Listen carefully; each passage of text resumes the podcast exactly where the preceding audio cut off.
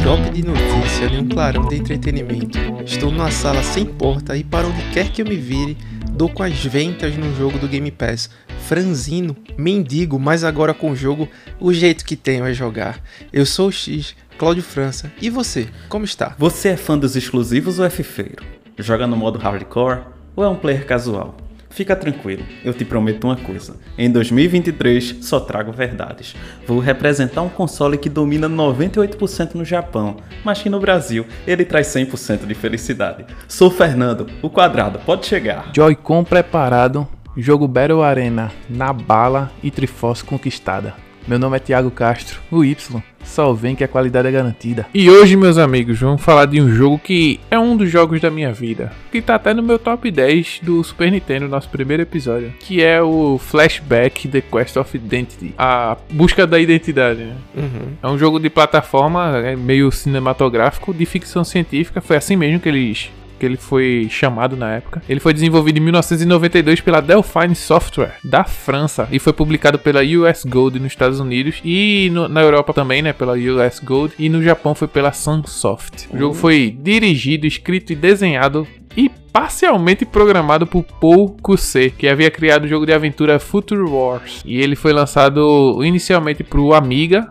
e depois teve o Mega Drive, Super Nintendo, MS2, o Archimedes, o, enfim, né? O CD-ROM também para Sega CD, 3DO, MS, o Apple, o Macintosh também. Pra Enfim. quem feito eu não se lembra o que era o Amiga, era aquele computadorzinho, sabe? Se lembra aquele que, que tinha a cor de Super Nintendo, assim, era aquela lapa de computador com deve ter um monitor de 13, não era polegada, Uhum, CRT, com aquele tecladão que era de filme da, da década de 80 assim. Pronto, era um daquele, devia ter o quê? Aqueles seus 256 kbytes de memória RAM, né? Uma coisinha Ah. desse nível. Mas funcionava, É, né? Funcionava, Funcionava bem. que é uma beleza. O jogo teve as versões remasterizadas também para Nintendo Switch em 2018, para Play 4 e e o Windows né, também nessa mesma época. Então aí ainda teve um remaster ou foi um remake, não lembro, acho que foi um remake no 2009, 2010 nessa faixa também pro Play 3 ou 360. Então a gente vai falar desse jogo aí que é, é pra época foi muito, muito inovador, né? Misturar um estilo cinematográfico com aquela plataforma que lembra muito o Prince of Persia das antigas. Cara, pra mim é um dos jogos, talvez um jogo mais emblemático do Super Nintendo, assim. Porque não, eu nunca vi como jogo simples, um jogo fácil, um jogo assim, tranquilo de, de se. De se entender, né, o que tava acontecendo. Não sei se vocês têm essa impressão também. Ah, com certeza, pô.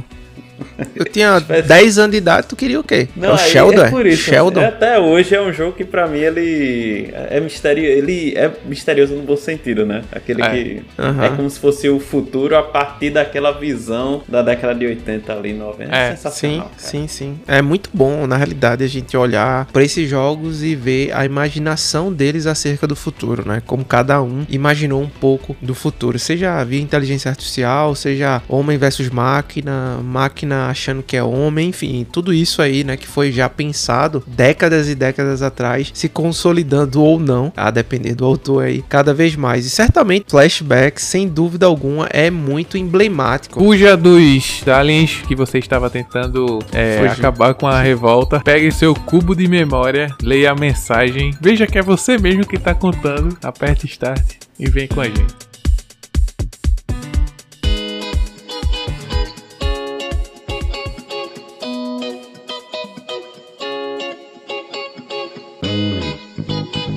Vamos lá, galera. Notícias da semana. Vamos trazer o que mais a gente achou interessante aí, mais relevante, mais necessário para compartilhar. Mas antes, né? Sabe aí que, que o nosso trabalho ele é realizado de maneira totalmente gratuita, sem dinheiro do governo, sem dinheiro de patrocinadores privados independentes, manipuladores ou algo assim. Então, nada mais justo, nada mais pô, suave aí do que pedir pra você. Vai lá, curte, compartilha, bota aquelas cinco estrelas aí no Spotify, divulgue aí esse podcast com a galera que você sabe que gosta do tema. Vê aí, o cara gosta de, sei lá, futebol americano. A gente tem um episódio de, do Maiden, né? A gente O cara gosta de, sei lá, finanças. A gente tem de, de, de BDR, ETF, investir na bolsa de valores. Ó, tem tema para todo mundo. Isso então, é verdade. Não tem, não tem desculpas e também não se esqueça de colocar para seguir no seu agregador favorito. E aí você vai receber todas as notificações dos episódios novos que trazemos todas as sextas-feiras ali por volta das 19 horas. Horário de Brasília. Exatamente.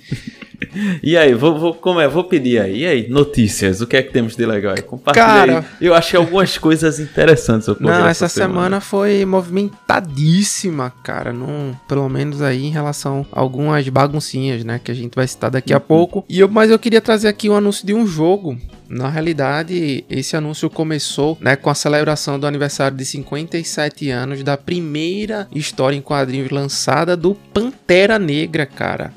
Então a Cliffhanger Games, né, hoje que tá associada à EA, né, trouxe pra si essa responsabilidade aí de fazer o jogo do Pantera Negra, né, personagem icônico aí dentro da Marvel, se tornou um, um ícone também nos cinemas, né? E eles já sentiram o peso da responsabilidade, mas estão cientes do que precisa fazer e querem realmente trazer algo grandioso no nível do personagem, né? E aí eles comentam também que nomes de peso já, já compõem aí seu, seus talentos, né? Do, do estúdio. Pessoas essas que participaram do Sombras de Mordor, né? Shadow of Mordor e outros aí de, de franquias icônicas como Halo, God of War e Call of Duty. Então, é uma oportunidade única que os caras vão ter na mão aí de fazer, talvez trazer, né? Para os games, esse personagem aí que a gente tanto gosta. Perfeito, é. O Pantera aí é sensacional, né? Isso aí. E aí? Mais outra, mais outra? Não pare por Não, aí, cara, a né? minha eu quero deixar por último. Vamos deixar. Não, bem lembrado, bem lembrado. Vamos, vamos trazer uma notícia.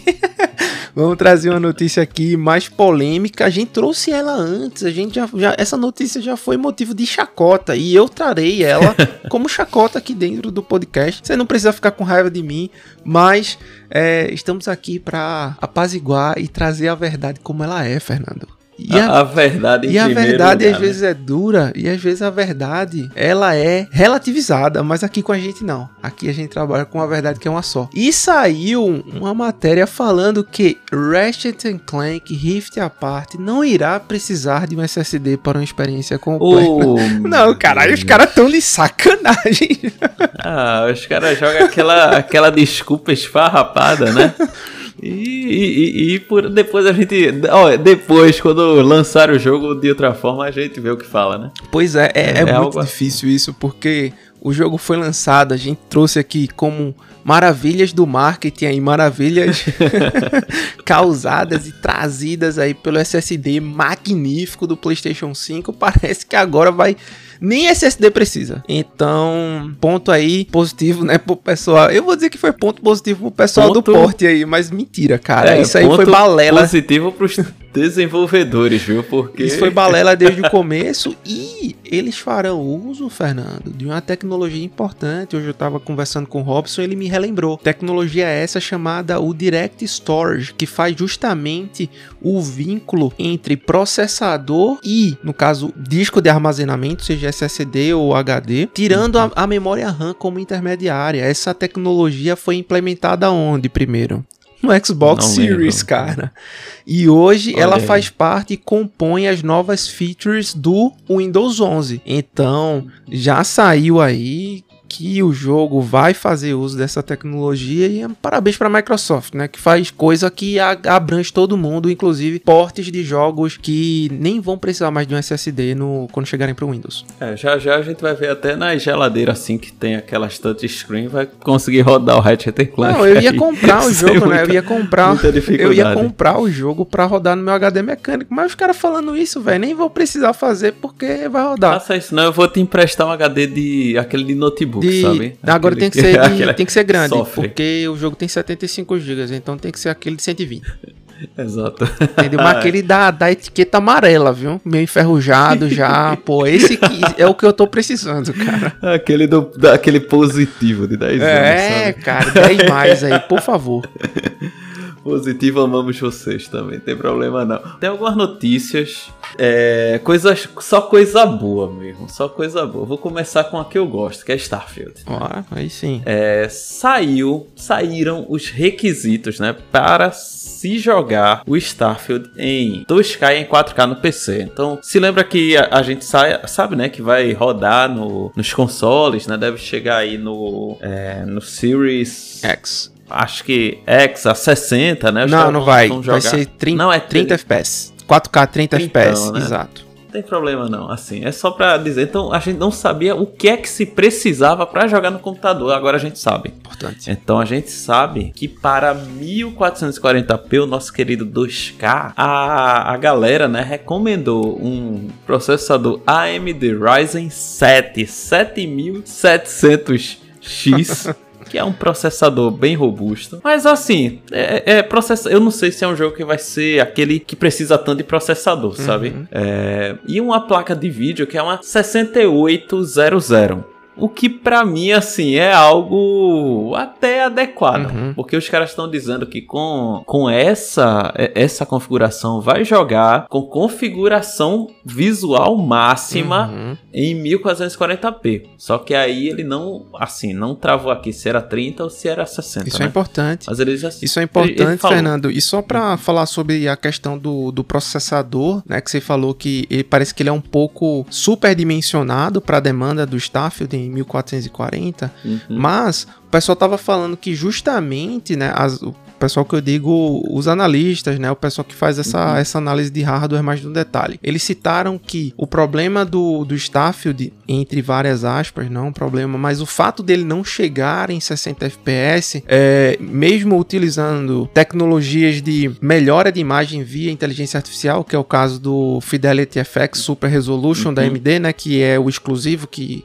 o Starfield vai usar, ele entra num gargalo por conta de unidades computacionais do processador do Xbox Series, entendeu? Uhum. Então, por uma decisão estratégica lá atrás, eles reduziram essa quantidade de unidades é, computacionais para não só baratear o custo do console, mas também para trazer aí uma melhora e uma eficiência, já que a questão de semicondutores é um grande problema e a gente sabe, né? Então, foi mais uma questão por conta disso e talvez esse fato do, do PC estar usando um processador tão parrudo assim é justamente para suprir essa demanda, Tirar esse é, gargalo, tirar né? esse gargalo, suprir essa demanda que o Starfield requer, entendeu? Faz bastante sentido. Aí só pra ter uma ideia, Uhum. Né? O, o 60 a 6800 é uma placa meio assim. É difícil de encontrar. Então peguei uma próxima que é assim: 6750 XT. Tá. Então é uma placa de 2.300, 2.400 reais. Pra você jogar em 2K com tudo no Ultra, assim, é algo que é. Mas o coerente. processador que é quanto? Mas o processador, aí o processador esse é, é caro. Tá, esse então- processador desse tá no topo de linha. Então já. agradeça aí quem tem um Series X de 4 mil conto que consegue rodar o jogo bem em 4K e um Series S que também vai rodar o jogo muito bem. Então, Então, É serento. E aí, pronto. Aí só pra também complementar, se for o 4K, né? Porque aquilo eu falei pra 2K, né? 4K, você precisa de um AMD 7 7800X 3D, Tá. que é tanta letra que eu já não- nem sei mais onde se enquadra. Mas eu imagino que é caro. Aham. E uma, aí tem que ser uma das melhores placas de vídeo que existe. mas aí também né? o céu é o limite, né? Os caras sempre fazem céu- essas coisas, né? é, o céu é o limite. E aí, o qual é a, a jogada de marketing, assim, né? Que se você comprar a tua, assim, hoje, né?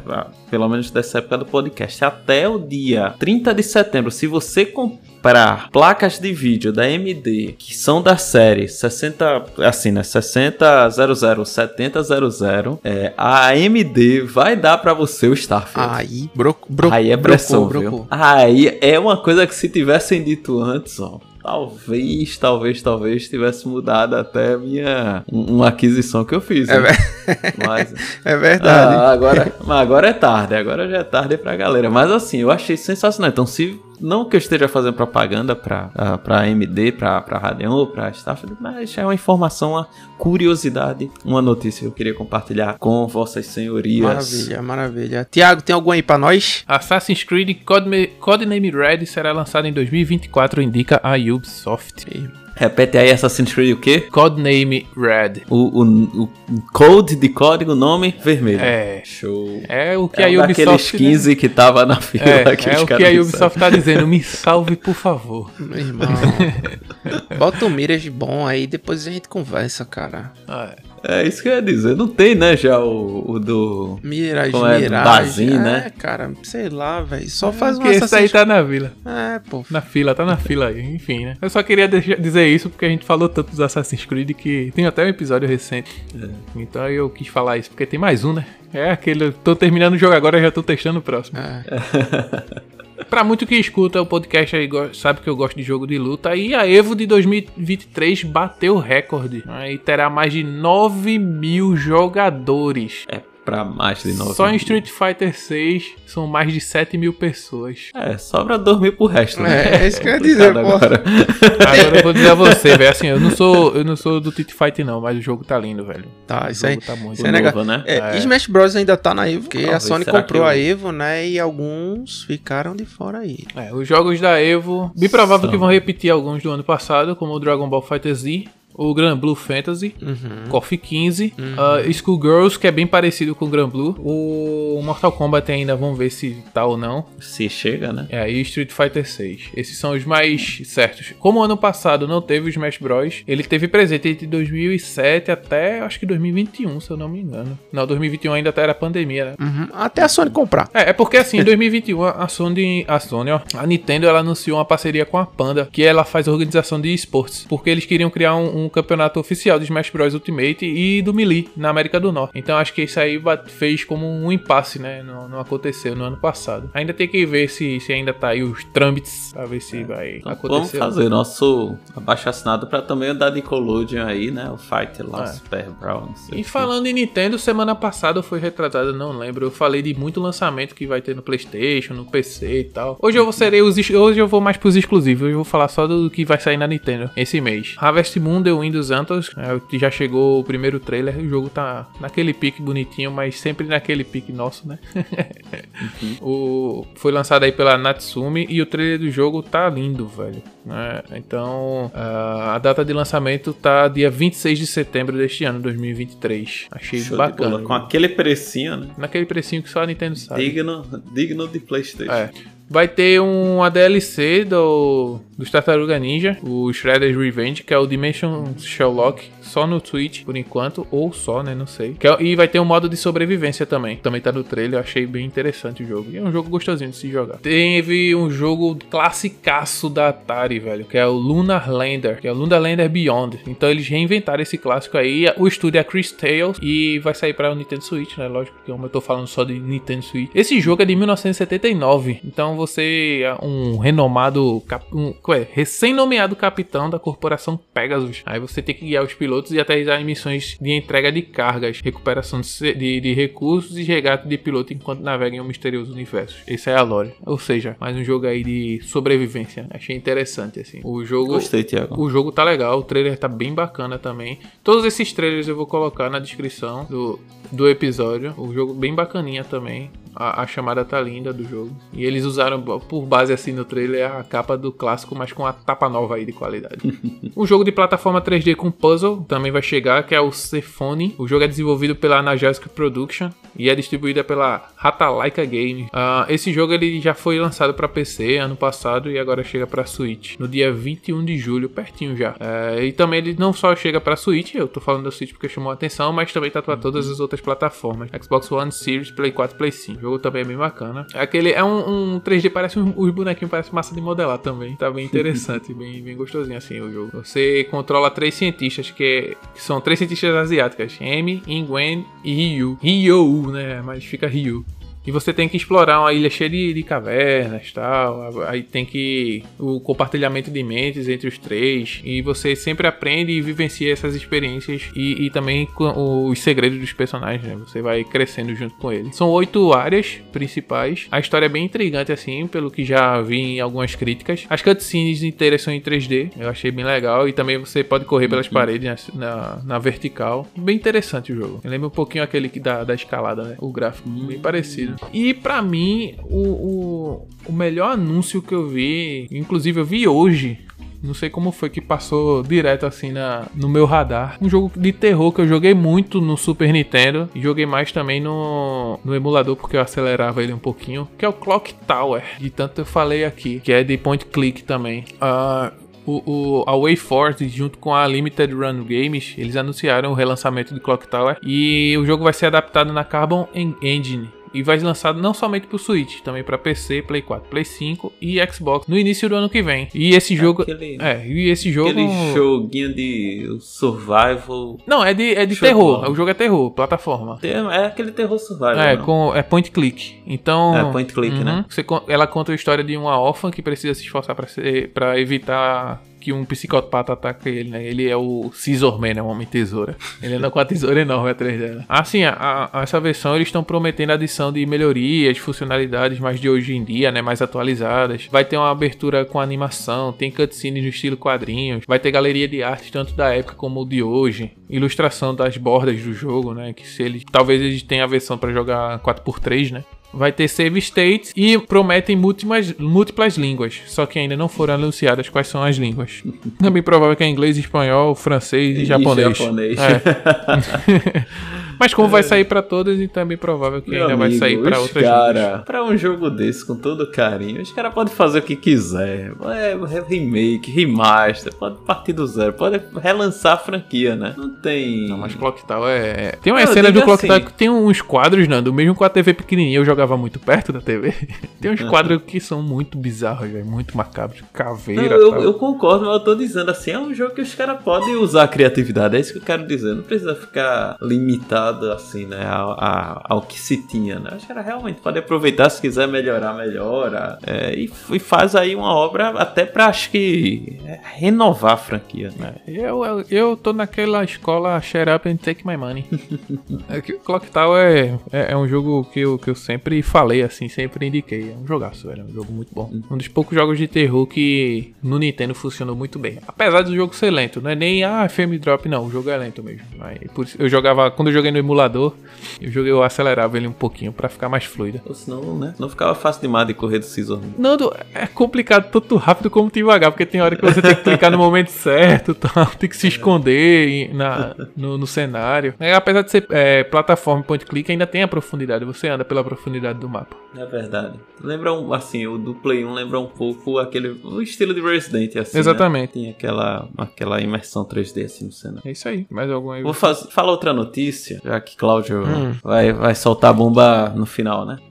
Então vou lançar agora. Tá chegando a nova era, pessoal uma nova era onde a partir do ano que vem nós teremos EA Sports FC 24, né? O, o quase FIFA Não pode, 24, cara, cuidado só que com sem o FIFA, né? aí, né? É, quase o FIFA, só que sem o FIFA, né? Ah, o, o que é que acontece assim, agora, existe né? Harry Potter sem Harry Potter, agora é o FIFA sem FIFA. Pô. É, exato. Agora a gente tem a EA, que devido a todo, toda a situação, né, de, de imbróglio jurídico, de contratos, e assim, né, algo que vai realmente na parte financeira, a EA agora vai fazer o seu jogo de futebol, né, a partir do ano que vem, é, com seu é, a sua logomarca destacada, né? E o nome é esse: EA Sports FC e 24, né? Então, muita gente aí apareceu, né?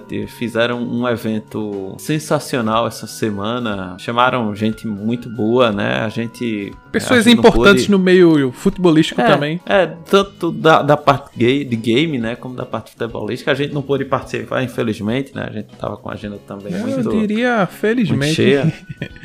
a, a, tinha que pagar a DLC pra ir pra lá, pô, não. A FIFA não tem DLC, pô. Agora terá. Ah, tem o, o dinheiro por, pra tu comprar agora, os pacotinhos. Por que, né? O FUT? Não, pô. FIFA. É, o FUT FIFA é o... ganha agora só, só com card, só com card e gacha, pô. É, só, só Nem precisa de DLC, pô. O resto é all inclusive. Quem, quem vai pro, pro competitivo aí, o Ultimate Team, aí realmente tem que abrir a carteira cinco vezes, né? É, assim, né? Tava, tava muita gente boa lá. Não vou citar não pra não esquecer de ninguém. Mas enfim. é, Como se fosse fazer preços, alguma né? diferença. Né? É. Desculpa aí, não citei Mbappé, né? Pô. Vai ficar muito ofendido, cara, pô. Vai, vai. o que acontece? Versão, versão base PlayStation 4 e PlayStation 5, R$ 358,90. Mas, se você for assinante do EA Play, paga é, 323 reais. Né? Tem um desconto aí suave. E se você for comprar a versão Ultimate, cara, vai desembolsar, se não for, for assim, versão comprando só, é, como, como usuário normal, 528. Repetindo, R$ 528,90. Só mais uma vez, Nando. 528. Ou se você for assinante do EA Play, 476. O que é que tem nessa edição Ultimate? Tem bola, um barra, herói, campo é, e estádio. É, um, um, herói da UCL, né, da Champions League. Então deve ser algum jogador para você pegar e poder usar, né, depois no, no, no FUT, talvez, no Ultimate Team, né, perdão. Acesso antecipado de 7 dias, então, pô, imagina. Tu pegar um acesso de 7 dias, quando chegar no oitavo dia que a galera da edição padrão entrar, entrar pra jogar, tu já vai estar tá com o Ronaldinho. Time full já, time full já esculachando geral. É, vai estar tá magrão no gol, né? Durval ali nas assim, vai tirar onda. Aí vai vir FC Points, né? Que deve ser Foot Points para comprar também. Né? Enfim, é, é, uniforme, etc. Enfim, 500, né? 500 denários, como diria Tiago. É, é, isso aí. Então, trazendo essa informação para vocês. A partir desse ano, a capa muda. Quem tem todos aqueles estojinhos, FIFA 13, 14, 15, 16, vai ter que pegar outra parte da estante para começar essa nova coleção. Vem mais um, vem mais um aí. cara, eu vou, vou, encerrar aqui com uma notícia bombástica. Bombástica não, cara, mas assim, aconteceu, né? Pera, pera, pera, o... parou, para, não, brincadeira. O FTC tinha entrado com a liminar na justiça norte-americana para barrar a compra via, via decisão do juiz mesmo, né? Entrou em um litígio aí entre a Microsoft, Activision, enfim, eles quiseram barrar na mão grande, já que faltaram argumentos durante todo esse processo. Eu tô resumindo aqui, pessoal, porque a gente traz parte a parte desse, dessa novela, mas depois vai ter um episódio específico sobre isso, tá?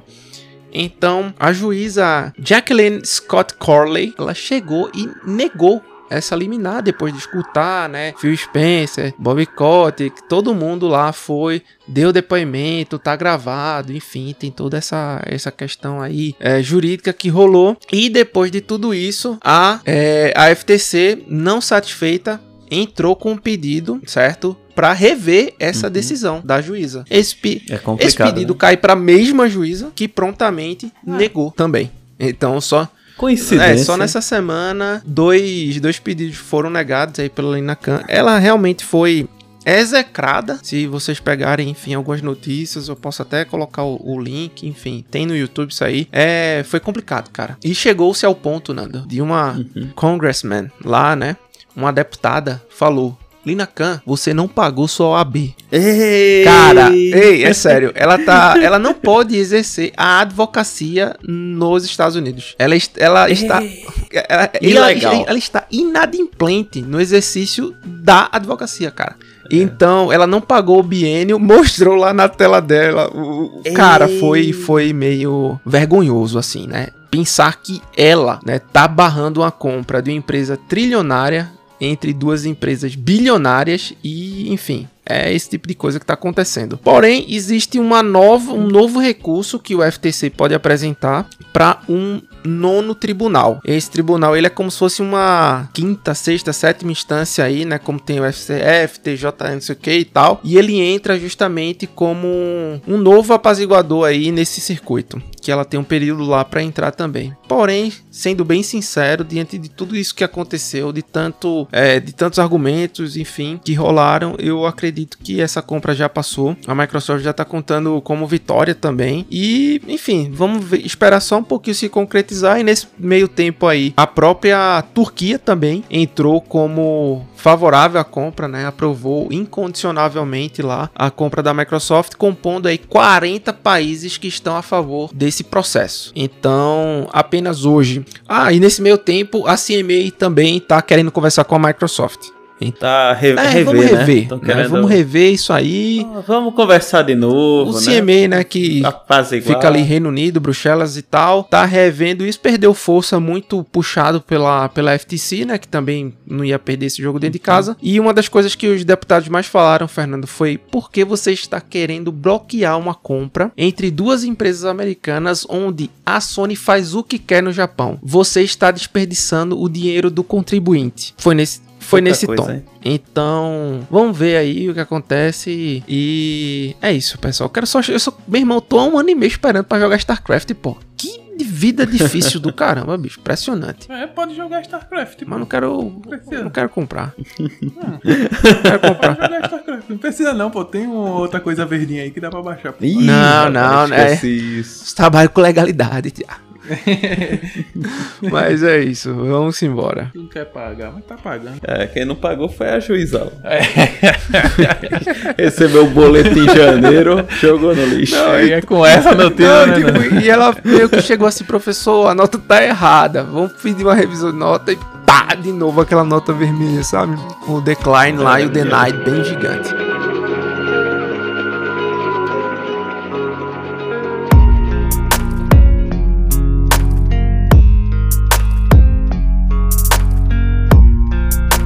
Desse jogo sensacional. Eh, Me tire uma dúvida, na sua lista ele ficou com que grau de dificuldade? Assim, algo que esse jogo merece um, pelo menos você comentar, né? Se era um jogo easy, hard, medium. Assim, pra deixar mais fácil o que não tá falando nos bastidores, eu, e também aqui eu falei, né, que eu tô fazendo a minha lista de jogos que eu já zerei, com a sua dificuldade e, enfim, gênero, tipo. Eu achei um jogo complicado. É bem complicado. Quando você rejoga ele, principalmente depois de mais velho, torna um jogo difícil. né? Então, na escala assim que eu fiz, C é o mais fácil, B é médio, o A é difícil, 2A é complicado e 3A é muito difícil. A primeiro momento eu achei o jogo bem complicado, do- dei um, um duplo A, mas hoje rejogando um A é, é mais adequado pro jogo. C de Sony, B de menos difícil, né? E aí vai, né? Cara, Sony aí, ranking F. é assim. Agora, igual no Punch. Uma dúvida, Thiago. Sofrimento. Agora sim, um triple A, digamos. e- Essa escala é desnecessariamente difícil ou adequadamente difícil? Porque, É desnecessariamente difícil. Tá eu bom. acho complicado é duplo A. tá, e adequado seria um, um A. Um A. Um A. Ou Sim, seja, dificuldade naquele nível que a gente gosta. Tá bom. Sekiro seria o que na tua visão, assim? Ou um... Sekiro, eu, eu acho A. Tá, entendi. Então, beleza. Porque, assim, vê, pronto, eu vou dar um exemplo, saindo um pouquinho né, do tema, mas enfim. No- na lista que eu tenho assim, eu peguei o Mario Kart, por exemplo. Eu achei o Mario Kart difícil. Um A. Cara, você que Mas Mario é- Kart tá no mesmo É difícil. Pô, cara... de dificuldade. hein? Cara, nem, Que Sekiro. nem 150 Agora, cilindradas se você- Mirror é difícil. Agora sim, não, eu acho o jogo difícil. Na época, eu não cheguei a rejogar ainda depois de velho. Eu posso baixar pra médio, talvez. Tá. Agora sim, Castlevania Drácula X, eu botei duplo A. Agora triplo A, meu amigo, é King of Fight 94. Ah, aí é diversão? Na dose Mas, mas aí, família. triple A é do jeito que o ar- arcade gosta, né? exatamente, e- exatamente. A minha trinca é, é 94, 95 e 96 no triplo A. Boa. Mas voltando à pauta, ao jogo, ao flashback, um dos jogos que me moldou, né? E quando eu achei o, o cartucho, eu fiz questão de comprar porque é um jogo excelente. Sim, eu ainda compro cartuchos. né? Se quem não entendeu até agora, volte aí alguns episódios, né? Volte algumas casas atrás, para trás e ouça. E assim, né? A gente sabe que muitos jogos hoje se aproxima na linguagem cine- cinematográfica, né? Vide Sony, por exemplo.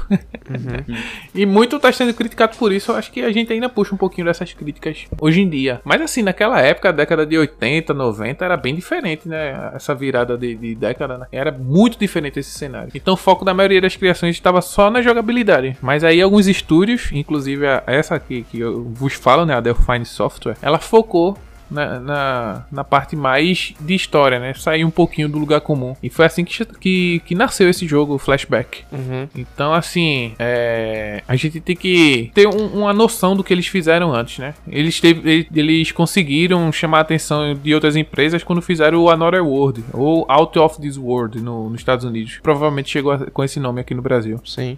E a, a US Gold mandou uma proposta pra eles pra fazer um jogo que, tipo, era praticamente irrecusável, que seria um jogo, uma adaptação do Poderoso Chefão. É, eles queriam. O, o, a US Gold mandou a, pra pouco C, o QC, eu não sei como é que pronuncia o nome dele. É uma adaptação do, do Poderoso Chefão. E assim, a, ele, ele chegou na Delphine com a licença pra poder fazer esse jogo. Agora sim, a galera do, do- da Delphine eles sugeriu fazer um jogo no futuro, como se fosse um Poderoso Chefão no espaço. E até o pouco C falou, né? Eu acho que levamos aquilo muito para o futuro e, como fo- e quando mostramos o jogo na US Gold, eles é, mo- que mostrou a eles, né, o que fizeram, eles disseram, ok, é muito longe do que tinha em mente, mas é um jogo legal. Então continue fazendo algo com isso. Os caras deram aspas, né? 360, pô. Total, assim. Não, os caras de, de poderoso chefão pra flashback aí, meu querido, que... É, é porque Se assim, f- mudaram muita coisa da história, né? Se Ah, fosse velho. a máfia de um homem só, tá ligado? Não, veja só. É é uma coisa dá muita coisa, outra coisa é assim, né? É- é- essa linha aí do tempo que os caras seguiram realmente foi, É. foi um flashback, viu? Então, mas no começo, no início mesmo do projeto, o jogo era sobre a máfia no futuro. Uhum.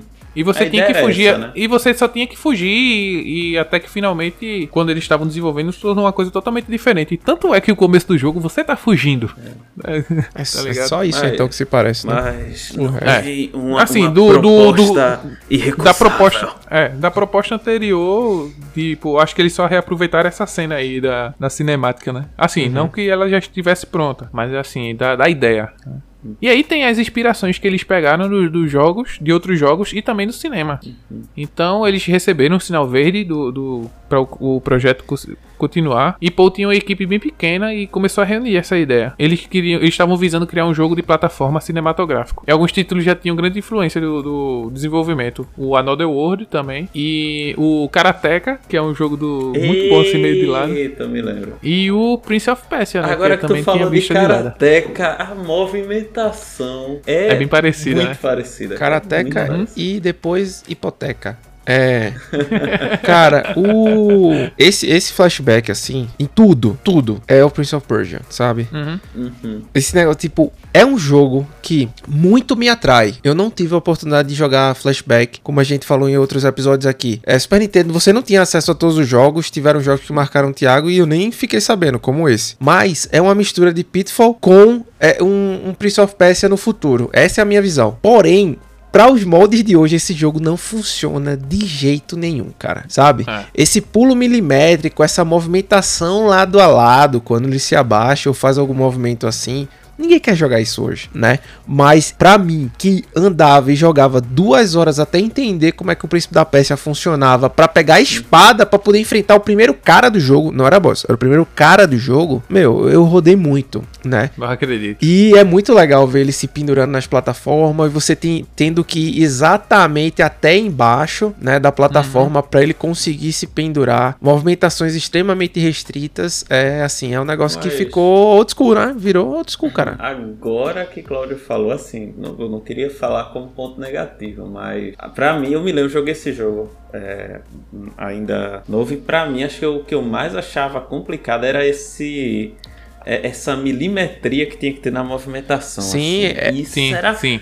Muito complicado. E Era fora, e, e fora pra encontrar os itens, né, Nando? Tipo assim, Aí era pixel a todinho. pixel, cara. Numa TV de 14, você não enxergava isso com a clareza que a gente tem hoje. E preto e branco às vezes, né? E que a TV de vovó. E o controle também, e o controle não vibrava, né? Então, pô. Exatamente. Tem Então que- tinha o sinalzinho, direcionava, né? Tim, tim. Pô, cara, difícil. Difícil. Mas também, assim, segundo o game design, eles queriam que o protagonista saltasse e rolasse pelos cenários, como a gente acabou de falar, né? Milimetricamente. Sim. Mas ele queria que fosse o mais realista possível. Só que, assim, a história se contaria assim. A história que estava sendo contada passaria no futuro. Então eles pegaram um monte de inspiração e referências do, do cinema que estava rolando naquela época. No futuro quando, Tiago? Assim, pra galera ter uma ideia mais ou menos de, de qual era o futuro que eles imaginavam que seria. Então, assim, a- a- as longa-metragens que eles se inspiraram, né, primeiramente, foi o Exterminador do Futuro, De Volta para o Futuro, O Vingador do Futuro, tudo futuro naquela É verdade. É tipo assim, você vê que os caras pensaram no futuro, mas a roupa é anos 80. Exatamente. Né? Tipo assim, a calça jeans, a jaqueta e a camisa por baixo. Pô, isso é McFly, Porque completamente é McFly.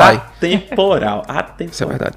É, e assim, esses jogos, esses filmes serviu como base da história que o jogo ele se passa no ano de 2142. Uhum. Acho que tem, assim, a gente já falou um pouco aquela vibe de um Blade Runner da vida, Sim, sim, né? sim. Saindo animes como Akira. Então, assim, era uma época que a visão que a galera tinha daquela, daquele futuro distópico, cyberpunk, new, new punk, sei lá, é- era, era o que tava, né, em, em vigor. E esse jogo acho que pegou muito bem essas características e aplicou dentro do que se tinha disponível em termos de, de, de cartucho ali, né? O que eles poderiam colocar Uhum. Acho que foi sensacional, cara, esse aspecto. É, isso, é, isso é verdade. Assim, eles tiveram até né, o, o, uma fase que eles participaram de um programa de TV e é, a galera diz que foi baseado no Sobrevivente o filme. De, o filme é de Paul Michael Glacé, ou Michael, não sei se ele é francês também, mas de acordo com o desenvolvedor, o Paul Cousset, a obra ele se influenciou mais com a parte da, de uma produção francesa que se chama Le Prix do, do Danger, ou do Danger, não sei como se pronuncia. Por favor, Nossa. voz do Google Google me ajude aí. e aí a gente entra numa parte da história, né? Que assim, o nome do jogo é o, o The Quest of Identity né? A, a, em busca da sua identidade, né? O nome do jogo. E assim, a gente assumiu o papel de um cara que acorda sem memória nenhuma no floresta na lua Titã. Então, assim, ele você procura assim bem rapidinho pelo chão, você achar um, um holocubo e contém uma mensagem gravada por ele mesmo. Onde aí a gente fica sabendo, né, quem tá jogando, que o protagonista se chama Conrad B. Hart e ele é uma agência da Galaxy Bureau of Investigation, ou Galaxy, né? Galaxy Bureau of Investigation. Isso aqui é o famoso GBI. traduzindo Instituto Tavares Boril. pra quem não sabe Nesse aí, pique, só pra velho, traduzir aí, tá certo? Aí assim, a gente descobre que ele tava em fuga, que é a primeira cinemática do jogo, e ele é abatido por mutantes e cai nessa floresta que é bem densa e bem tropical, assim. E, e por pouco não, sobra, não sofre um acidente fatal. Você acorda sem memória, num ambiente bem hostil, e assim, né, isso aí mostra o que vem tem por vir, né?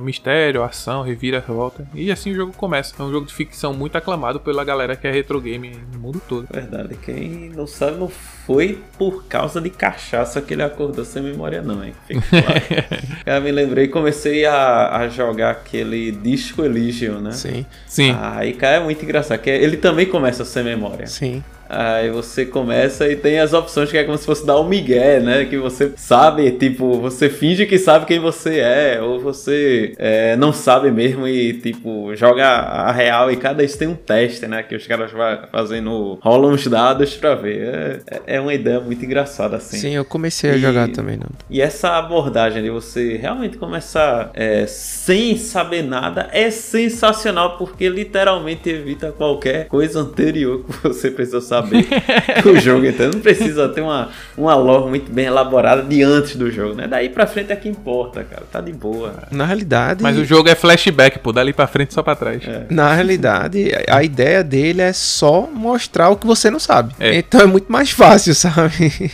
É. Trevor também já, acho... já acordou numa lua tropical. É. Depois de fazer uso de entorpecentes é. aí. Obviamente. Exatamente. A introdução do jogo, como eu disse, tem uma animação bem legal, assim, vista naquela época, né? Então, assim, o que é mais engraçado é que a galera, segundo a, o, criador do jogo, o resultado foi algo muito doloroso. Eles, eles, precisaram desenhar cada cena frame por frame, até por se valer da técnica de, roto, de rotoscopia para produzir os movimentos com precisão. Ele ainda afirma que o processo consumiu muito tempo, mas como eles queriam entregar uma experiência parecida com a de um filme, era importante que o jogo contasse com tais cenas não interativas, né? O famoso CGI. É o e... início da do que temos hoje aí, né? Extremamente difundido e os caras caras aí fizeram um trabalho árduo, mas o resultado valeu a pena, isso não podemos negar. É. E após essa breve animação, a gente toma conhecimento que Conrad, que é o Protaga, tem a missão de desmontar uma enorme conspiração interplanetária, onde alienígenas conhecidos como Morphs estão usando suas habilidades de mudar a aparência para se infiltrar na sociedade humana. Porém, provar a existência no plano do, no, do plano logo se mostra muito difícil no jogo. E para começar, a gente é apresentado também no, no depois de fazer uma questzinha no começo, né, no primeiro estágio, você vai para Nova Washington. Aí tem um, um, cara lá que é Ian, ele te ajuda a recuperar a memória. O problema é que, assim como na vida real, quase nada no jogo sai de graça, né? Então aí você vai começar a fazer uma coisa que é uma das maiores virtudes do jogo, inclusive, que é a complexidade nas, me nas mecânicas da jogabilidade. Então para você retornar ao planeta de origem, é necessário vencer um game show chamado Death Tower, e só assim ele poderá receber o passaporte para voltar para a Terra. Só que assim, para conseguir os documentos falsos, para lutar até a morte, por, por, sua vida, no caso, na torre, você tem que levantar uma grana, né? Então você tem que fazer. Tem que arrumar um emprego mesmo lá. Você vai para uma agência de emprego e Só que essa agência ele coloca você em mais perigo ainda. Essa agência é como se fosse tipo. é bem mercenária, tá ligado?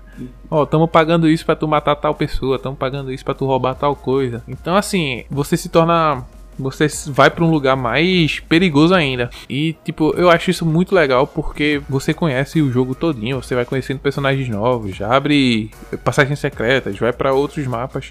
E você vê que o jogo é bem complexo, assim, de tempo, em termos de armadilhas também. É bem interessante. Eu acho que eu não precisava nem dessa parte pra saber que o jogo já era complexo. Pois é. Né? E com uhum. isso aí. Não, isso aqui com dois minutos de jogo, você sabe. Dois minutos de gameplay, você diz, pô, meu irmão, tô lascado, velho. É, pior que é, você fica muito perdido no começo mesmo. Não, e aí, tipo, ainda tem um porém, né? Aquele na época que você só tinha aquilo para jogar. É. Então, ou, ou a gameplay ele clica muito rápido, ou você não quer mais olhar o jogo, tá ligado? É. Exatamente. E aí Agora é engraçado. Maria do Bairro. e passava na época que eu jogava. assim, é uma das coisas que mais me fascinou nesse jogo, que me fascina até hoje quando eu rejogo ele, é quando. É a maneira como tudo se encaixa naturalmente no jogo. Tipo, você ter que precisar desses 1.500 créditos para comprar documentos falsos e, e ir pra uma agência de trabalho, tá ligado? Uhum. É, é, é engraçado demais, velho. E tipo, é, depois de muito tempo, assim, de muito você sofrer, você consegue o dinheiro. E é só que a, a procedência é meio duvidosa, né? Ô, oh, rapaz, com certeza. Cara, é, é interessante falar assim que é, na, naquela época assim, os 1500 créditos pegava in game, né? Hoje em dia tenho certeza que, pô, sem crítica nenhuma. Out né? Nada como é, um cartão de crédito uma, cadastrado. Uma microtransação é. aí, tu já começava, era, não era em Titã não, tu já começava era na base lá em, sei lá, Plutão, onde é que fosse, tá ligado? Hoje o cara já fazia o upgrade aí, versão. Mas é assim mesmo, né? Cada geração com seus, com seus como é, é, é suas características, né? É verdade.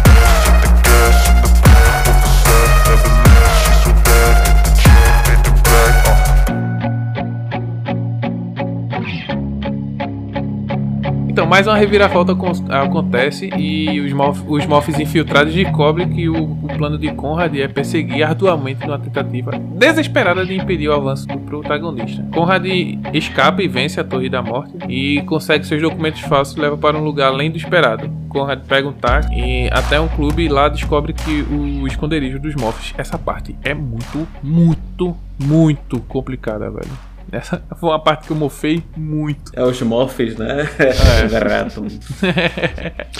Essa parte eu mofei valendo mesmo. Então, aí você se esconde no duto de ventilação e começa a espionar os planos dos aliens que tratam sobre planos de dominação do, do planeta Terra. Aí Conrad é descoberto e preso. No cativeiro recebe a visita nada amigável do Moffs e tem como objetivo matar eles. Pouca coisa. Ele, é, aí você consegue escapar, né? Que o jogo tem que continuar. Assim, né? Encontra uma arma e investiga o Corvil. Sim, não, não pode falar. Cara, é, o que eu ia dizer era essa parte aí. Tu, quando tu se lembra se tu jogou esse jogo em português ou em inglês? Porque no Everdrive tá em português, no, é, no original não, é, em inglês. O original aí o cara imagina uma criança de, de 10, né? Um adolescente aí, tendo que entender tudo isso. Cara, era, era por isso que a gente lá no episódio aí de localização. Tradução, localização, cara, é, era o que. O jogo demorava por causa disso. Se o cara souber direitinho o que é pra fazer em flashback, vamos dizer que o cara zera em duas horas, né? Mas a gente não sabia, era jogo para passar 40 décadas, horas. É, né? décadas. Me meses. Na realidade, a Nintendo ela traz essa experiência até os dias atuais, né? Da não localização de seus jogos. Ou você aprende inglês de lá para cá, ou você vai continuar tendo as mesmas dificuldades, né? Obviamente que hoje com a internet é tudo mais fácil. Você vê um playthrough lá, beleza. Mas, uhum. cara, isso aqui é pique para, como o Fernando falou, para milhão de horas. É, assim, normalmente você zera o jogo em mais ou menos 8 horas. Tá é... sendo bondoso, cara. Tá sendo... Não, é, mas é. Isso sem, sem saber de tanta coisa chega até umas 10 horas. Eu levei anos. eu, eu, eu lembro que quando eu zerei a primeira vez, eu, eu comemorei tanto que eu puxei o fio e resetou o videogame. Eu nem consegui ler o que tinha para ler no final. Eu tive que zerar de novo e demorei mais 6 anos. Brincadeiras à parte. Eu tive um pouco de sorte por duas coisas, assim. Eu conseguia entender algumas coisas já na época. E eu tinha uma revista que traduzia. Ah, rapaz. Aí Que aí eu consegui depois que eu já. É, eu eu já tinha conseguido essa revista depois de muito tempo. Eu já tinha zerado, já tinha esquecido do jogo. E. Mas me ajudou bastante depois. Vamos lá, meu chefe. Vou compartilhar pra você aqui de acordo com How Long to Beat. Olha Ah, aí. seis horas lá. Lá é seis seis horas. horas. Seis é, eu horas. sei. Na- Com as sides dá seis horas e meia. Na minha. isso E tem side ainda, meu. Na minha mão é o inverso. 12 horas. Um pouco mais. Na minha eu faço um pouco mais. É, normalmente os, Eu os jogos lembro, atuais assim. você bota, pô, na minha mão eu faço a- um pouco menos, enfim, sou mais objetivo. Mas com esse jogo aqui, cara, não dá. Eu não lembro na época quanto tempo eu zerei. Eu sei que eu demorei muito, eu anotava os passwordzinhos no caderno. Ah, Mas quando eu joguei hoje em dia, assim, É isso que eu ia perguntar. passei o dia todo jogando, velho. Eu passei o dia todo e zerei num, num dia. ah, cara, mas. É aquele jogo pra Mas jogar. também porque eu já sabia mêsinho. o que fazer. É, Nando, dá pra jogar assim, tipo, numa semana, duas, tá ligado? Joguinho bom. Anota os passwords como era na época. É verdade. Mas continuando aqui, aí você escapa com, com essa arma e você vê o diário de Philip, que é um dos personagens que tá lá, que você tem que destruir a Master Brain, que é uma estrutura ali- alienígena que, que controla a raça Morph. Porém, antes de chegar no, no cérebro, é, você teria que destruir outra, estrutu outra estrutura, que é um cérebro secu- secundário. Bicho, essa parte é chata porque tem um. Lembra um pouquinho também do. Do Metroid quando você tá fugindo das bombas, tá ligado? Uhum. Tem uma parte que começa a explodir tudo, você começa a fugir, e é, é complicado. E você tem que, mais uma vez, acertar o timezinho do pulo naquele tempo certinho. Que se você pular antes cai e morre, e se pular depois não tem como porque acaba a plataforma e cai. E é vida louca. Sai correndo, né? Como diria o capital inicial, se não faz sentido, concorre comigo e não olhe pra trás, né? é, não olhe pra Não faz sentido. E tipo assim, quando você chega num determinado local, é, você ouve a voz de Philip dizendo que a carga atômica deveria ser colocada em uma plataforma solta. Isso quando você vai destruir o cérebro auxiliar, indo a caminho ainda pro cérebro mestre. Felipe Banks. Esse Philip, o nome dele é Philip Howard Clark. É um prisioneiro humano que tá lá e, e ele tá quase praticamente morrendo já lá, tá ligado? Você vê que ele tá meio avariado já. Aí assim, o- quando tem o acontecimento né, de Philip, quando ele morre, é, Conrad ele resolve seguir com o plano e por sorte ou por roteiro, a sorte do protagonista, ele encontra um teleportador que leva direto para o planeta Morph. E com a ajuda das informações escondidas no diário de, de Clark, eh, ele consegue atingir o objetivo, gerando um desmoronamento no planeta alienígena. Por fim, em sua alucinante epopeia, ele consegue chegar a um hangar, fingi- eh, fugindo em segurança, salvando a humanidade da escravidão. A história curtíssima. É como a gente falou, né? Joga aí. Duas horas de jogo se o cara souber o que é pra fazer. Não, duas não, né? Seis, seis. Seis, seis, né? Mas na, naquele tempo, meu amigo, daí ia passar meses, viu? Oh, E tem uma curiosidade bem interessante nesse jogo, é que eles foram pro. Esse jogo foi pro Guinness Book. É, o enredo bem elaborado, muito doido e instigante, né? Também eu achei, eu acho essa história bem instigante mesmo. Garantiu como Gunstar Heroes o registro no Guinness Book. A consideração foi conquistada por ter sido o jogo francês com a venda mais expressiva da história do país, tornando-se um best-seller imediato. Olha aí. É, cara, essa é uma parte interessante, né? Que o jogo ele é François, né? Uhum. Isso jogo é francês. fora aí da, da- dos grandes centros, vamos dizer assim. É. né? Algo diferente mesmo. Flashback ele é um game de ação aventura single play multiplataforma em 2D com estilo cinematic platformer, né? Aí você pode correr, pular, rolar, subir, agachar, atirar. O combate é bem simples, né? é só atirar mesmo e pode dar até soco caso estejam próximos. Aquele famoso Debbie Cray Rap. É. tu sabe, volta, é, saindo O que um pouquinho de novo. O isso? que significa? É dirt, Dirty Play. Dirt Play é, Ref. Aham, é. dirt to play, ref. ref. Tipo uma jogadinha suja, né? Um jogadinha. Maravilhosamente É. pesada. Que não foi traduzido no Ronaldinho Soccer, né? é engraçado, é o melhor a bicicleta no Ronaldinho Soccer. Pô, lá, bomba! Bamba! Quase Estoura o estoura. microfone. Aí, ó, porque a TV se estragava. Era o microfone estourado. o, o, o estéreozinho fica como? Ou mono, né? É, tremendo na base. Realmente, se o jogo fosse Dolby. Mas pra Nanda é tudo igual, né, Nanda? Tudo é parecido. Como o Claudio falou no comecinho do episódio, o Flashback é muito similar ao Prince of Persia de 1989, na estética e também no gameplay.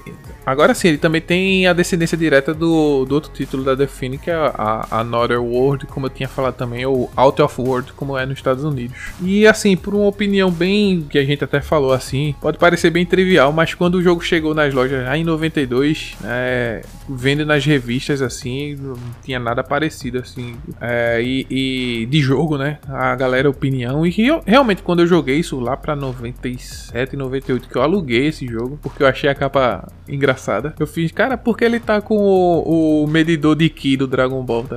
Aí eu peguei pra alugar. É. E o jogo bem interessante, assim.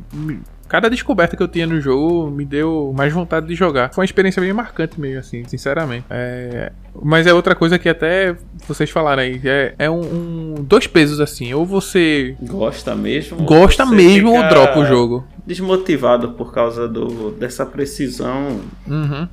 Eu acho também, assim, o, o ritmo do personagem, assim, como tu falou, o ritmo me lembrava muito Karateka. E Karateka uhum. não era um jogo que eu gostei da questão da agilidade dele, né? Não é aquele, Sim. assim, é muito. aquela passada meio. É, num ritmo mais lento, assim, então o pessoal tem que gostar também, né? Não é pra, pra todo mundo que é, gosta daquele jogo mais rápido, especialmente quando a gente tava se acostumando com aí o, as outras opções que se tinha né, na plataforma. É, pouco eu sei, ele explica que na Delphine anteriormente já faziam os, os, os jogos de aventuras, né? Então foi bem natural fazer uma história pra, pra um jogo de plataforma. A ideia era misturar diferentes tipos de jogos, tipo plataforma, aventura, e por isso que eles criaram a cidade de Nova Washington. E todas as interações que o jogador pode ter naquela cidade. A ideia era contar uma história maior que tinham sido feitas antes, na época, lógico. E ele queria ter uma história que em um universo que fosse muito mais profundo. Uhum. E assim, para ajudar a explicar a história do jogo nos Estados Unidos,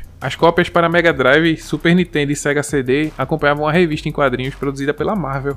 É, nela tem os eventos que acontecem antes do, dos Morphs capturarem Conrad, onde inclusive a gente conhece uma mulher com que o protagonista estava envolvido. Olha. E eu vou deixar o link dessa HQ na descrição, caso vocês queiram ler aí, que tá escutando. Assim, a história tá em inglês, mas eu acho que dá para dar uma, dá para dar uma avaliada como era. Então, mesmo tendo passado aí três décadas, né, o jogo tem 31 aninhos já. É, muitas pessoas ainda acreditam que o jogo é uma, é uma continuação do Another World, mas assim, o próprio Paul ele falou que isso é um equívoco, mas é compreensível, porque o jogo é, tem um estilo bem parecido mesmo, e bebe muito da fonte do Prince of Persia. Só que Paul ainda revelou que tinha, ficou um pouco frustrado com essa confusão da galera e deixou claro que essa história se passa em um universo diferente. E o fato do jogo, o outro jogo é de Eric Charry, que é um amigo dele lá, é francês também. Cherry, né? Uhum. Cherry, é Charry na, na verdade. e mesmo tendo contado com a, com a produção do próprio, do Heart of Fallen, é aquele. É, esse jogo sim pode ser considerado o que sucedeu Another World, o Heart of Fallen. Já no caso do, da história de Conrad Hart, ela seria continuada em 1995, quando o PC e o PlayStation 1 recebeu o jogo Fade to Black. Embora tenha vendido mais de 400 mil cópias, apenas na Sony no primeiro ano, o jogo foi criticado por desviar-se muito do original, principalmente por causa da jogabilidade e dos gráficos 3D. Então, assim, é um. O Fate to Black é um pouquinho da continuação, né? Da, da de Conrad. Para muitas pessoas, encarar o novo estilo só valia apenas por causa do enredo, porque continuava, né? No, logo após o fim do o primeiro jogo. Mas o preço a ser pago acabou sendo alto demais para algumas pessoas. Então, pra galera, restava a esperança que a Define voltasse aos estilos 2D e que quase aconteceu com Flashback Legends, que estava em desenvolvimento para o Game Boy Advance. A ideia era lançar em em 2003 mas como a empresa foi à falência, o projeto nunca saiu da gaveta. Uma pena, cara. É. A franquia então só voltaria a ser revisitada em 2013, quando teve um remake lançado para PC, PlayStation 3 e Xbox 360. Para Paul, é, apenas recriar o jogo com gráfico em alta definição era algo que não interessava. Então ele preferiu testar novas coisas, como sistema de mira, é, que acabou sendo reformulado. E mesmo sem o charme do original e trazendo o protagonista bem canastrão hoje, aquela versão ao menos serviu para matar um pouco da saudade do do jogo, né? A gente vê uma versão como seria hoje em dia. Uhum. Teve uma versão ainda que comemorava os 25 anos do original, que foi uma emulação. E nessa emulação ainda trazia filtros pra imitar uma tela CRT, né? Que eu gosto. Sendo bem honesto, eu gosto quando tem esse filtro. É legal, é, né? É, jogos assim, é, antigos. Quando você joga ele na nossa tela normal de hoje em dia, assim, fica faltando algo. Aí esse filtro de CRT dá uma. É, eu acho legal que, como eu jogo Coffee Online, dá pra você colocar o filtro Scanline, né? Então É, dá porque uma. tem dois, né? Que é esse scanline e tem um que ele meio que distorce, sabe? Que ele Exato. joga. Aí esse que joga pra fora eu não gosto tanto, não, mas o, Uhum. o scanline eu acho massa. O Scanline é bem, bem legal também, dá uma aproximada ao CRT. É. E o, o que eu gostei também dessa de 25 anos é a trilha sonora remasterizada, remasterizada. E, tipo, é legal que dá pra você ver como era o jogo naquela época, mesmo emulando hoje em dia. E também com som atual, né? Então, assim, hoje em dia a galera que é muito fã do jogo ainda espera um Flashback 2, mas a, a franquia agora tá no, na mão da Micro, Micro IDs. Quem é a Micro IDs, né, né Cláudio? Microids. É, é outra desenvolvedora francesa garantiu a oportunidade de trabalhar com essa marca aí. E eles estavam querendo fazer o jogo, estaria previsto para ser lançado ano passado, né, em 2022, mas ainda está engavetado e sem muita informação. E do jeito que as coisas andam na França, hein? Ih, É, rapaz. naquele pique, né? Assim, muita gente espera um jogo novo e, tipo, a razão me diz que dificilmente um dia vamos ver algo relacionado a Flashback, esse primeiro jogo original. Que chega, que consiga chegar perto como era o, o brilhante, como foi o brilhantismo dele naquela época. né? É triste, mas serve pra mostrar o quão à frente do seu tempo esse jogo tava né, em 1992. Sim. E por mais tempo que passa, quando eu revisito o jogo, eu acho ele melhor ainda. Muito, muito, muito bom. O roteiro é interessante, o protagonista é carismático. O Canastrão ficou pra 2013, mas o antigo é bem carismático. E a jogabilidade é bem simples, velho. Assim, né? É difícil, mas chega. É simples no, no frigir dos ovos. Não, não É é. difícil. não, não é. Não é simples, não, Thiago. Eu não, acho. não é. Não é. Não acho é. simples. É. Não é, não é. É, a jogabilidade desse É jogo. simples, pô. É, eu, A jogabilidade pra frente, pular, Não, não. agachar, tirar. não, não, Atirar, não, não. é. Eu, eu, É a mesma coisa, Assim, Sekiro. eu é- não- É rolar, é dar É, esquiva, Elden Ring, aperta- dar parry e atacar. Ah, Elden Ring, É fácil RB, RB né, É. e, e- e bola. Não, não é assim, né? IB, não é assim, não é assim. Calma, calma, calma. Assim, eu, antes, quando você falou da pauta, né, propôs a pauta, fui dar uma olhada no jogo, como é que ele é. Cara, tem shield. A, a localização do- dos itens do, do jogo é extremamente complexa. Você tem que masterizar a movimentação dos bichos, tá? Tipo, se agachar pra atirar o rolamento na medida certa. É. Usar as- os equipamentos dele, tipo Force Shield, não sei o que lá. Tem que fazer Eu acho que eu joguei tanto que ficou natural. não, mas aí mim. você não pode dizer que é fácil também, né? Porque. É, mas aí foi um lado pessoal mesmo. Eu joguei o pessoal aqui. Ah, joguei o pessoal pra roda. É. Essa frase saiu estranha, mas beleza. Cuidado aí? Mas véi? assim. é. mas assim, o, o clima de ficção científica nesse jogo é, é- é muito bom, velho. E remete a obras de escritores como Arthur Clarke e até Isaac Asimov. Uhum, Ar- Arthur, Arthur C. Clarke, né? Uhum, Arthur C. Clarke e Isaac Asimov, velho. Com certeza você tem um pouquinho disso, tá ligado? Sim. E o jogo rendeu vários prêmios e é lembrado com, com carinho por muitos gamers aí, muitos gamers. É, Thiago, você, mesmo tem uma memória afetiva muito forte, né, pra esse jogo. Muito. Mas assim, ainda joguei é, recentemente, né? sim. De vez em quando ainda eu revisito o jogo, ainda mais com, com o, o, o Everdrive, né? Que eu comprei Sim, sim. Recentemente. Aham. Mas é um jogo que marcou, sem dúvida alguma, muito, muito. É, como é que eu posso dizer? Pra Frentex em relação ao seu escopo. Eu fico pensando no nível de autonomia, né, que os desenvolvedores tinham à época para tancar um negócio dele desse, porque não é o que não era o que vinha se produzindo, né? Uhum. Então, os caras tiveram, sabe, costa quente para seguir com isso e marcou, né? Eu acho que ele foi emblemático por, por pensar fora da caixa. E é isso que a gente mu- muitas vezes comenta aqui, que parece que a indústria ela tem seguido um mesmo formato, né? E eu acho que esses movimentos são bem cíclicos ao longo da história. Contudo, os jogos que vão marcar daqui a 20, 30 anos são os diferentes. Né, são aqueles que fizeram diferença durante, durante a, sua, a sua época, né? De. Enfim, que teve mais jogadores. Vamos ver, né? O futuro vai dizer. A MicroIDs eles fizeram um pacote do flashback junto com a Another World ano passado, dia 16 de abril de 2020, aliás. Dia 16 de abril de 2020, dois dias depois do nosso primeiro episódio. do, do podcast. Ah, legal. Eles é pra Play 4, Switch, Xbox One, lá na Europa. E o em números até em 1995, Flashback vendeu 750 mil cópias. Isso juntando Super Nintendo, 3DO, Macintosh, 3DO, eita, 3DO eu falei. Super Nintendo, Mega Drive e o MS-DOS, né, no caso o PC. Em notas, no All Game, ele pegou média de 4,5. 4,5 de quanto? De cinco. Ah, tá. De, De um cinco. assim. Na Electronic Game Monthly, ele ficou com 8.25 de 10. E na versão do Super Nintendo pegou nota máxima, dessa mesma na Game Monthly, na Electronic. Na Next Generation, o, a versão de Sega CD ficou com nota 3, mas no Macintosh com a nota 4. E o Metacritic ficou com 77 de 100 a nota. E o jogo ele tem a premiação de melhor jogo de aventura, melhor jogo de aventura, melhor jogo de melhor jogo de RPG do ano naquela época, de 1992. É. É, cara, daqui a pouco ia ficar assim: melhor jogo de aventura que se passa em luas e planetas distantes, né? Que você volta no tempo, coleta. Pô, daqui a pouco.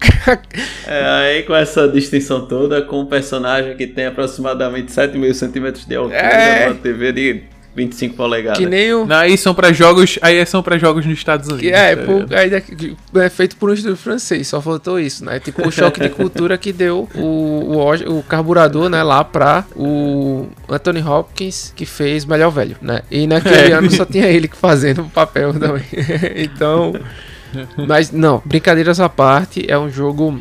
Muito bem quisto, né, pela comunidade, sem dúvida alguma. É, moldou, né, na realidade, até serviu como pa- palanque, assim, para Asimov, né? Que na época ele ainda estava ali é, se consolidando, né? Como um, como um grande como um grande escritor, né? Exatamente. O jogo tem o Flashback 2. Ele vai ser lançado no dia 16 de novembro de 2023 na Steam. Se você quiser dar uma olhada lá na, na própria site da Steam, eu vou deixar o, o link aqui também no- na descrição. O jogo pega um 2D e meio. Ele tem uma pegada bem, bem legal, assim, que ele mistura a plataforma com aquela pegada, Claudio, meio. Como é o nome daquele jogo que tem o Babyface? Que é meio de briga de rua. Babyface. Do, do- É, o cara de bebê. pô. Ah, sim, é Midnight Fighting Express. Isso, pronto. Tem É, uma, cara uns estágios que crer. tem essa pegada.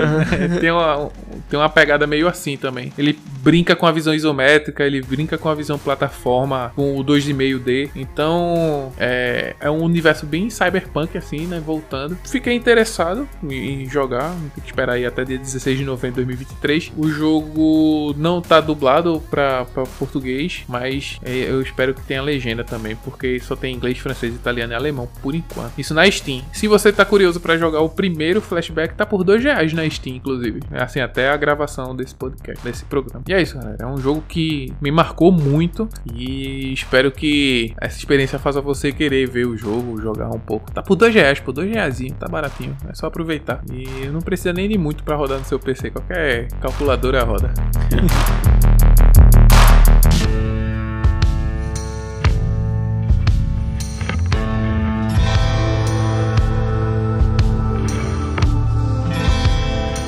Então chegamos ao final de mais um episódio. Muito obrigado você que chegou até aqui nesse jogo emblemático à sua época, né? E que perdura até hoje. Então é isso aí e até a próxima. Valeu, galera. É, jogaço. Se você é fã desse estilo, concordará conosco. Se não, talvez dê uma chance aí. Como o Thiago falou, dois contos na Steam. Tá. É quase um flashback mesmo. Então, grande abraço e até a próxima. Valeu, galera, por chegar até aqui, né? Por escutar o- essa história, assim, mais um jogo, mais uma história de jogo que a gente traz, né? Dessa vez foi bem diferente, porque é uma franquia que tem continuação, mas ainda vai sair. E, assim, é um enredo bem. Eu acho que é um enredo bem compacto, apesar de ser bem mais profundo, assim, né? Tem as profundidades de cada personagem, de cada ambiente. E pra- também tem que ver o tamanho do jogo na época, né? Que tinha que caber no cartucho, tinha que caber no disquete, né, Nando? Exato.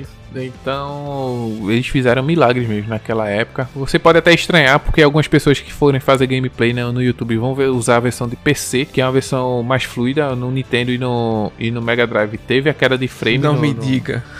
nas cinemáticas. é muito. Não me diga que E teve frame assim- drop no Super Nintendo. Pois é. E nem no Mega, e no Mega Drive, né? Agora sim, no Mega Drive rodou um pouquinho melhor porque eles convenceram a SEGA a investir mais nos cartuchos. Cara, esse negócio de frame drop isso é coisa inventada, pô. Isso aí não existia nessa época, não. É feature. Isso aí era. Foi, foi uma invenção da indústria pra vender placa de vídeo. Já naquela época. Mas é isso, galera. Muito obrigado. Joguem flashback e dê uma chance pra esse jogo. Que é um dos jogos da, da minha vida, assim, real. E tenha um bom dia.